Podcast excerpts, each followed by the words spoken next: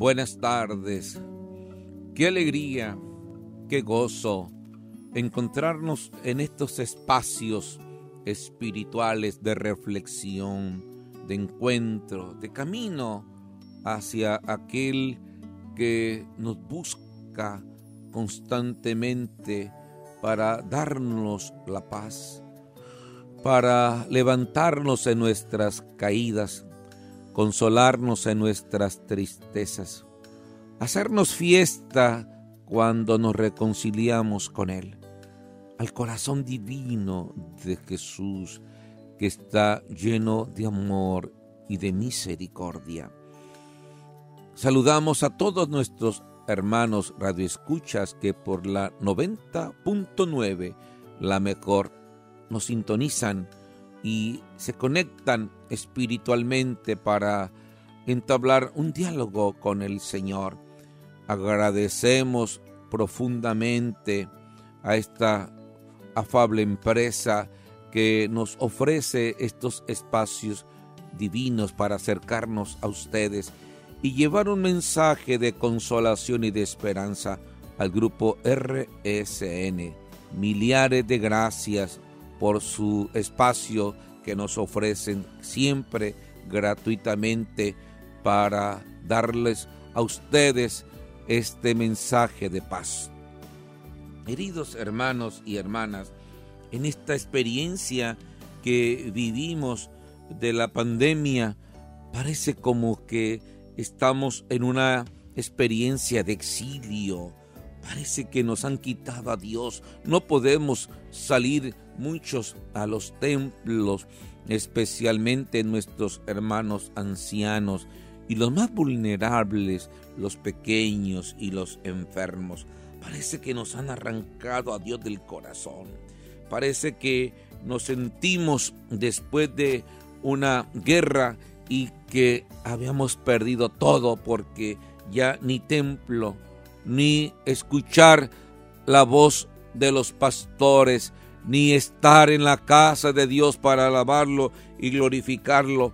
Y parece que hasta nos han arrebatado nuestra dignidad al sentirnos en esa experiencia tan dolorosa de estar solos, solos ante lo que hemos perdido a consecuencia de esta pandemia, como son nuestros seres queridos también. Cuánto dolor, cuánto sufrimiento, cuánto llanto, cuánta nostalgia de recordar a aquellos que se nos fueron de la noche a la mañana. Y hoy el Señor quiere mostrarnos su rostro, quiere llenarnos de paz. El Señor quiere mostrar su presencia para todos aquellos que nos sentimos así, ausentes de Dios, que nos sentimos que estamos lejos de Dios porque parece que es más fuerte el dolor que la fe, es más fuerte el llanto que la fuerza de Dios, parece que es más fuerte la pérdida de un ser querido que la misma presencia divina en el corazón. Así nos sentimos muchas veces como exiliados. Por ningún momento sentimos paz. Nos sentimos una percepción en el que parece como que ya no hay ganas de seguir caminando. Y el Señor se humilló.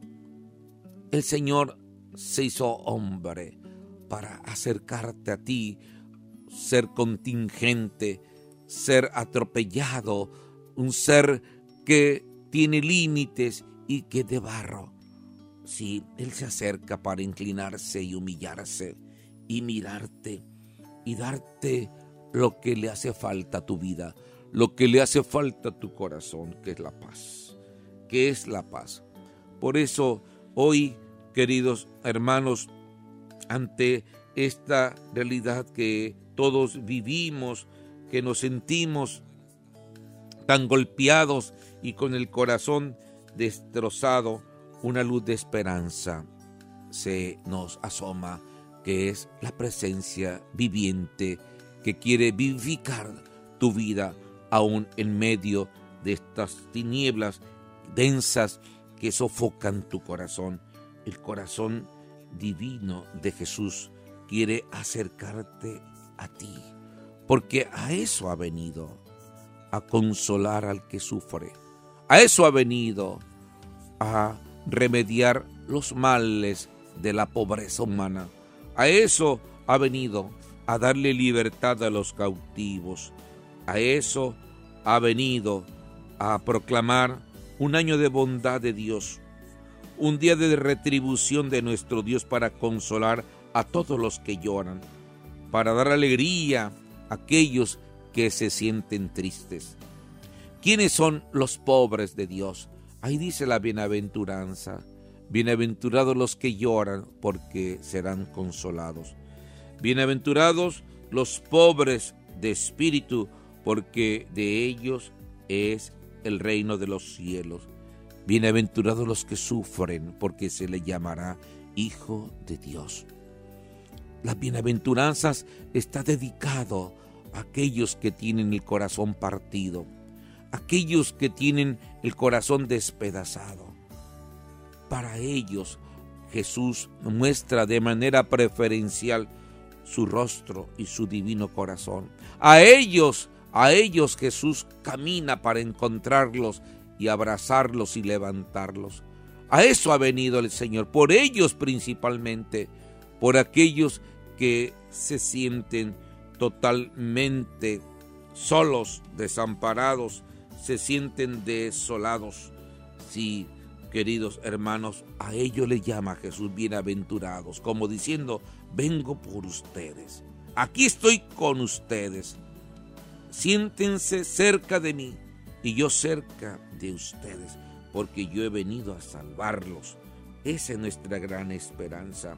El Señor siempre viene a ayudar a aquellos que se sienten culpables, aquellos que se sienten que son menospreciados, marginados, aquellos que han caído y ya no tienen escapatoria, aquellos que están desesperados. Ese divino corazón de Jesús viene a darlos un lugar en lo más íntimo de ese corazón. Sí, queridos hermanos, en esta experiencia que vivimos, qué importante es conservar la paz, vivir reconciliados, sentirnos hermanos. Esta palabra parece que ha perdido de valor. No nos vemos como hermanos en este tiempo. Todos queremos obrar con mala intención. Todos queremos acabar con el prójimo para que no nos estorbe, para que no nos incomode, no nos inquieta. O todos queremos apostar por la violencia y por la venganza, por la venganza, en vez del diálogo afable, el diálogo justo, el diálogo equilibrado que nos haga llegar a un momento en el que el acuerdo sea el pedirnos perdón y retribuir y enmendar nuestra vida para enderezar el camino y poder caminar juntos en la vida. Solos jamás podemos llegar a Dios. Necesitamos también la ayuda del otro. Y, y precisamente no hay religión que nos enseñe que estamos llamados a hacerle bien a los demás. Hacerle bien a los demás. Y al mismo tiempo ¿verdad? Nos ofrece la actitud de librarnos del propio yo, ¿verdad? Sin sacrificar nuestro propio yo, ¿verdad? Lo que, que trata es pensar más en los demás, más en los demás. Y, y esa es la actitud que debemos de ser coherentes con lo que creemos, con lo que profesamos y aprender en el camino, ayudarnos mutuamente. Y una de las ayudas más más propias que dice el Señor es la corrección fraterna, una corrección con caridad, una corrección con afabilidad, una corrección con dominio de sí. No se trata de corregirnos juzgando o con la mano empuñada o con los impulsos descontrolados. Hay que aprender a corregirnos con santa paz y con respeto. Y una manera, una manera de corregir a los demás es con el testimonio. Todos estamos llamados a llevar una vida de tal manera que haga creíble, haga creíble lo que yo profeso, haga creíble que yo soy de Dios, haga creíble que yo soy una persona de corazón, haga creíble que soy una persona que sabe darse a respetar. Así que es muy importante que cuando queramos corregir a alguien, siempre sea con el ejemplo. ¿eh? Como decía San Agustín, el que manda, aprenda a mandar sirviendo, para que tenga la capacidad, cuando esté sirviendo, poder mandar a los demás. Siempre el ejemplo, siempre hay que dar ejemplo. Y precisamente el Señor nos invita a ser luz del mundo, sal de la tierra, sí, dale sabor a la vida, pero no tratar de rechazar a los demás, ni negar la mano y la caridad a los demás por las diferencias de pensamientos o ideologías que tenemos. Ante todo, el centro de la relación está el respeto a la persona por lo que es. Pero atropellándonos mutuamente, golpeándonos, agrediéndonos, no es el camino para vivir en comunidad, vivir fraternalmente, vivir unidos. Eso nada. Todo lo que atenta contra el amor, atenta contra Dios y atenta contra la persona. Todo lo que atenta contra la verdad, atenta contra Dios, atenta contra la persona. Todo lo que atenta contra la justicia, atenta contra Dios y atenta contra la persona. Siempre está en el centro de nuestras relaciones el respeto a los demás. Y Jesús tenía una actitud muy interesante. Jesús nunca se metía en las vidas ajenas, nunca, nunca se metía en la vida de los demás. Él daba ejemplo.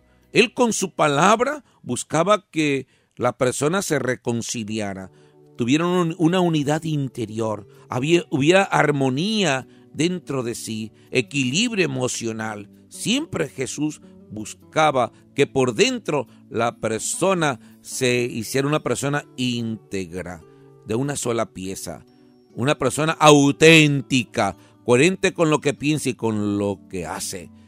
Eso nos pide mucho Jesús, la autenticidad, no llevar doble vida, ni por de frente decir que eres muy amable y por atrás golpear a tu prójimo. No, siempre coherente, siempre coherente. Y no es fácil, no es fácil corregir a los demás. Pues ¿quién soy yo para corregir al otro si yo también soy imperfecto, soy de barro, me equivoco, fallo, porque soy humano, soy humano. Entonces, ¿quién se animará a corregir a los demás?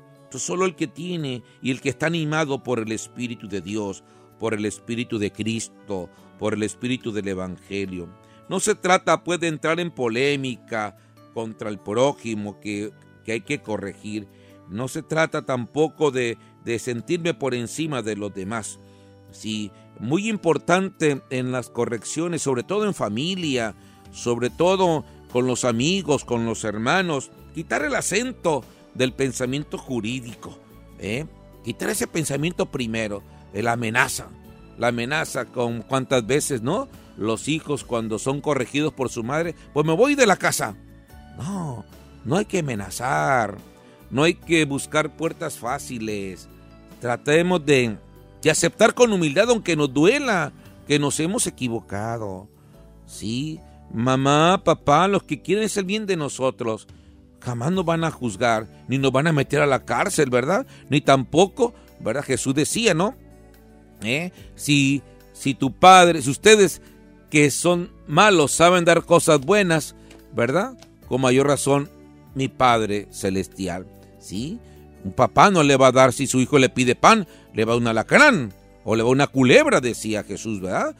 No, jamás papá, mamá tiene intención de hacernos daño, ni meternos a la cárcel menos, ¿verdad? Siempre buscan corregir preventivamente, para evitar consecuencias mayores. Por eso es muy importante desplazar en la primera corrección, desplazar todo acento de pensamiento jurídico, ¿verdad? Que nos pueda crear y condicionar la corrección fraterna. Es decir, es como no comenzar juzgando, ¿eh? ni tampoco dejar pasar desapercibido cuando hemos cometido un error y afecta realmente la comunión, la unidad familiar, el, el ambiente fraternal entre nosotros. Por eso Jesús decía, si tu hermano comete una falta, ve y amonéstalo a solas. Fíjate bien lo que dice Jesús. No dice, acúsalo, mételo al bote.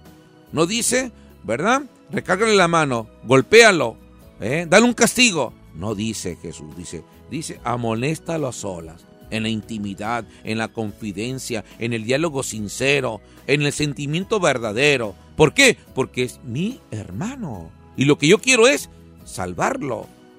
Así que nunca te andes fijando, nunca te andes fijando en la herida de tu propio hermano. Trata de curarlo. Porque si te fijas en la herida de tu hermano, en lo que te hizo, en lo que te humilló, vas a tener capacidad de curarlo. Así que no hay que mirar al herido, las heridas del herido. Simplemente hay que mirar su corazón que necesita de ti, que necesita de tu consejo, necesita de tu cercanía, de tu comprensión. Por eso Jesús dice, amonéstalo a solas. Entonces, en esa corrección fraterna, todos nosotros estamos invitados, como Jesús nos dice, corrígelo, obligados a, ser virtuosos, a ser virtuosos en el modo de corregir a los demás, a no ser indiferentes, a no dejarla pasar. Te dejo pasar una, pero para la próxima no. No hay que dejar pasar de corregir al otro. No se trata de dejar de pasar, porque eso hace más grave la corrección. Imposibilita a liberar al otro del daño que hizo. No se trata de decir, te lo dejo pasar. No, sino hay que resanar inmediatamente, ¿verdad? Si no devolvió la feria tu hijo, muy bien, eso no lo hagas. Eso nunca lo hagas. Y corregirlo, corregirlo. Muy bien, te lo voy a dejar pasar. Te quedaste con el dinero. Para la próxima, no, no, así no. Así no, porque después se hacen deshonestos, deshonrados. Y no se trata de dejar de pasar. Siempre hay que, hay que corregir a tiempo y a destiempo, porque está en juego la vida de la familia, la vida de la comunidad, la armonía en el hogar, la comunión entre padres e hijos. Entonces, la corrección es un mandato divino.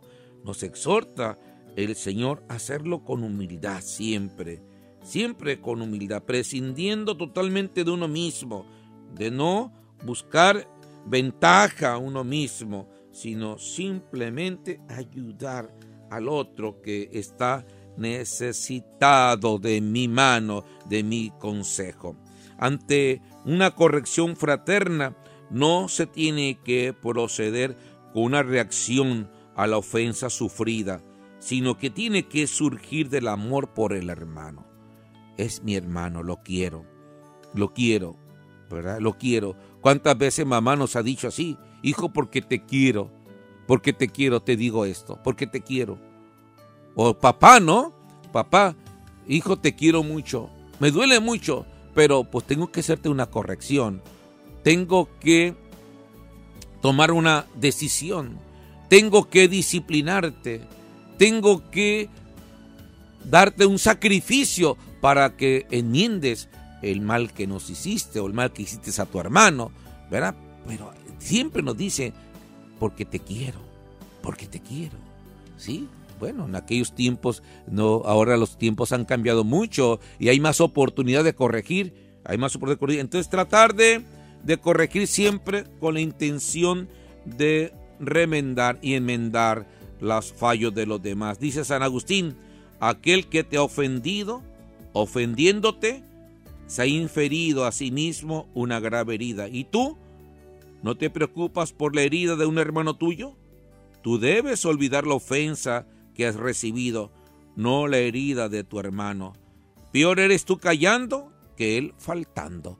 Sí, así es, queridos hermanos. No, no es tanto que me haya ofendido, sino que tengo que curar la herida de mi hermano que ha errado, que, que está lejos de Dios, que está lejos de la fraternidad y de la unidad familiar. Entonces, todo esto indica que hay una corresponsabilidad en el camino de la vida de cada uno de nosotros, consciente de sus propios límites y defectos. Estamos llamados a recibir la corrección fraterna y ayudar a los demás con este servicio particular, ¿verdad? De salvar al otro. Dice San Ambrosio, si descubres algún defecto en el amigo, corrígele en secreto.